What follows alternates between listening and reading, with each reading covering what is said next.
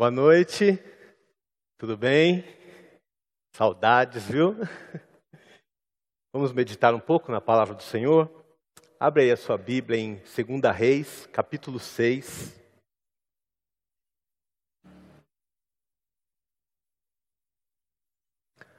Começando no versículo 15, diz assim: Tendo se levantado muito cedo, o moço do homem de Deus e saído, eis que tropas, cavalos e carros haviam cercado a cidade. Então o seu moço lhe disse: Ai, meu senhor, que faremos? Ele respondeu: Não temas, porque mais são os que estão conosco do que os que estão com eles. Orou Eliseu e disse: Senhor, peço-te que lhe abras os olhos para que veja. O Senhor abriu os olhos do moço e ele viu que o monte estava cheio de cavalos e carros de fogo em redor de Eliseu. Esse trecho aqui da palavra vai contar a respeito do rei da Síria, que mandou uma tropa, mandou um exército para capturar o profeta Eliseu. Aqui nesse trecho aqui está o moço. O moço é um aprendiz, é um servo, um auxiliar do profeta. Esse trecho aqui que, esse trecho aqui que nós lemos, diz que ele acordou bem cedo, olhou ao redor e viu que a cidade estava cercada. Aí ele diz essa frase aqui: e agora? Que faremos? Você já se encontrou em uma situação assim? Que você levantou seus olhos, olhou e não viu uma saída? Estava num beco sem saída?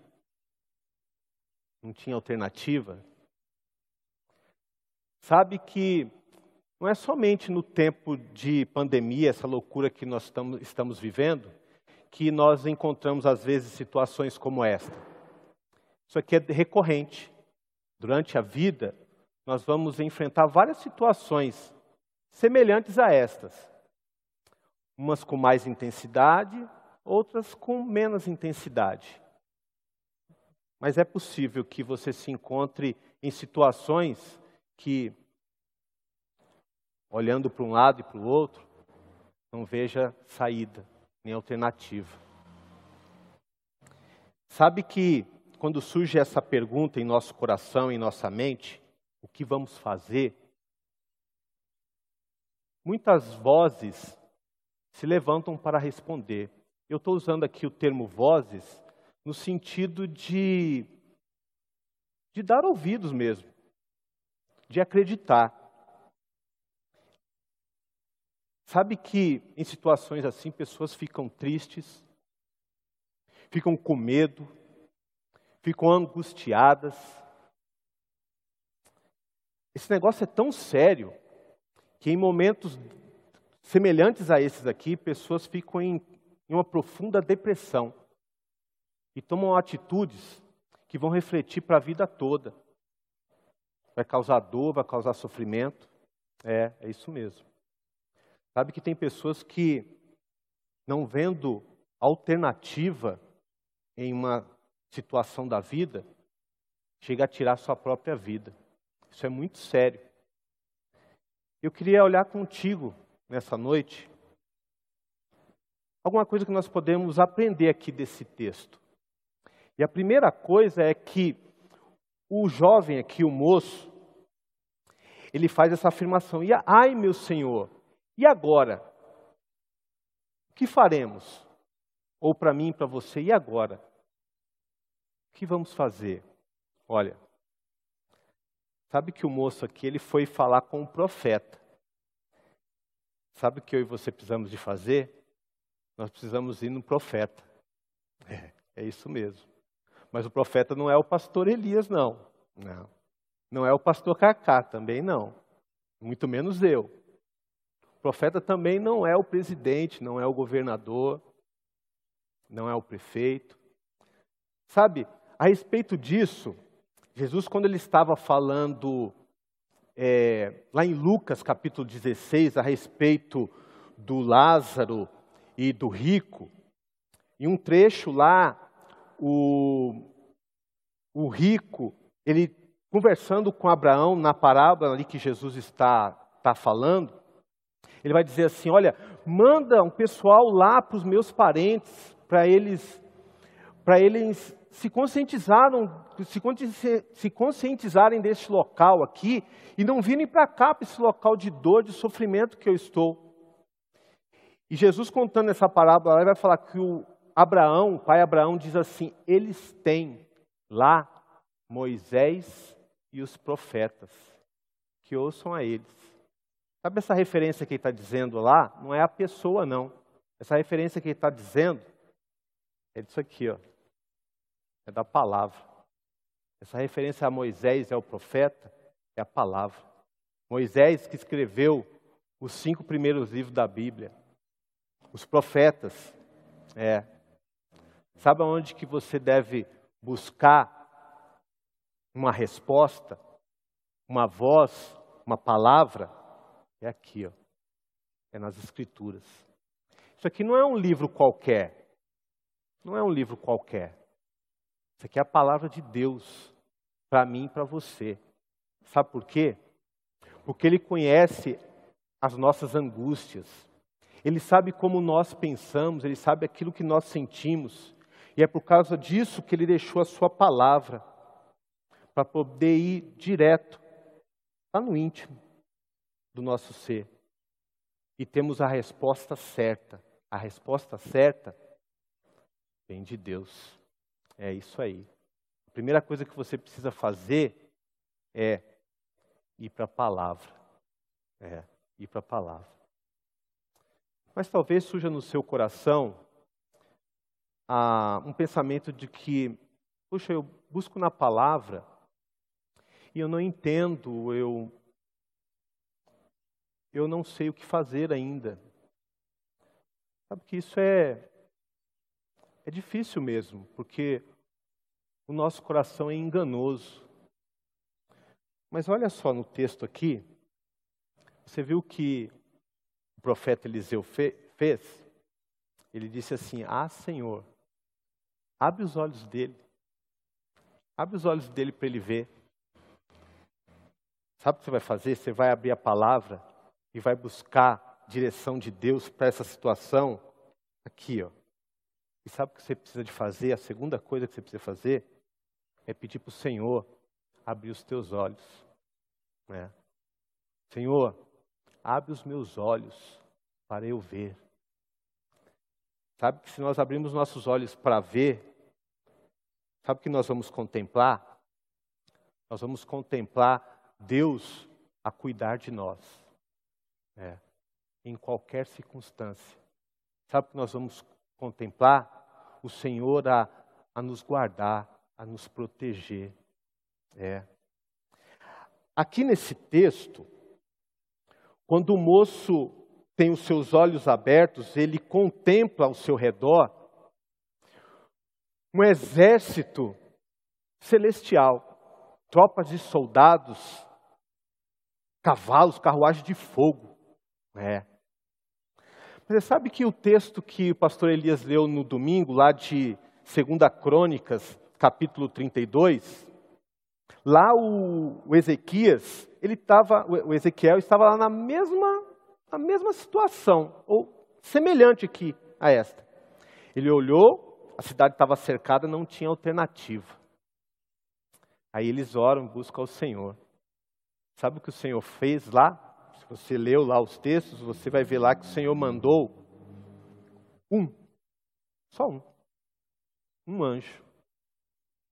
Um anjo apenas. Não foi um exército, não. Foi um. Acho que os mais antigos vão lembrar, talvez, igual eu, sobre o Highlander. O camarada que parecia esse. Ele saiu devastando. Acabou com o arraial dos inimigos. Se você ler lá o texto, o texto vai dizer lá que foram 185 mil mortos, apenas um. Apenas um. E botou o resto para correr. É. É isso mesmo. Sabe o que acontece com esse moço aqui, desse texto que nós estamos lendo aqui? Talvez ele não estava preparado para ver apenas um anjo. Porque é possível que ele, ao olhar e ver apenas um anjo, pode ser que ele ainda ficaria temeroso. E é por isso que o Senhor aqui mostra para ele um, um exército, uma tropa. Sabe por quê? Porque Deus conhece o meu coração, o seu coração, conhece o coração desse moço aqui. Ele abriu os olhos para aquilo que ele precisava ver da parte de Deus. É. Sabe que tem uma promessa de Jesus que ele estaria conosco todos os dias, até a consumação dos séculos. Isso está lá em Mateus 28. Pensa um pouquinho comigo aqui.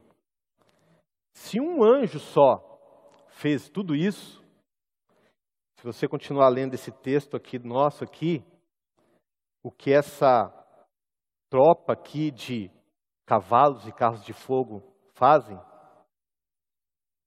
você imagina só o que Deus pode fazer. Que esses daqui são servos do Senhor. Não é o Senhor. O Senhor é muito mais poderoso. É. Muito mais poderoso. Ele é infinitamente poderoso. Ele pode fazer todas as coisas. Sabe a promessa que ele deixou para mim e para você? É que vai estar conosco todos os dias. Todos os dias. Essa palavra que ele disse lá no final de Mateus, não é do Jesus indo para o sinédrio, não, para ser julgado e para ser condenado. Essa palavra lá ele diz ressuscitado, vivo e para subir aos céus, para sentar no seu trono e reinar sobre todas as coisas. Esta é a palavra de Deus para mim e para você. Eu queria que você abrisse os teus olhos, pedisse para o Senhor abrir os teus olhos para ver as promessas de Deus para a sua vida. A promessa de Deus é de que Ele não desampara os seus filhos. Palavra de Deus é para que você seja forte, para você ser corajoso, para você não temer. A palavra dele é que, olha, não tem mais condenação para mim, para você, para aqueles que estão em Cristo Jesus. A promessa de Deus lá é que você pode andar no vale da sombra da morte, com Deus ao lado, é, sem temer nada.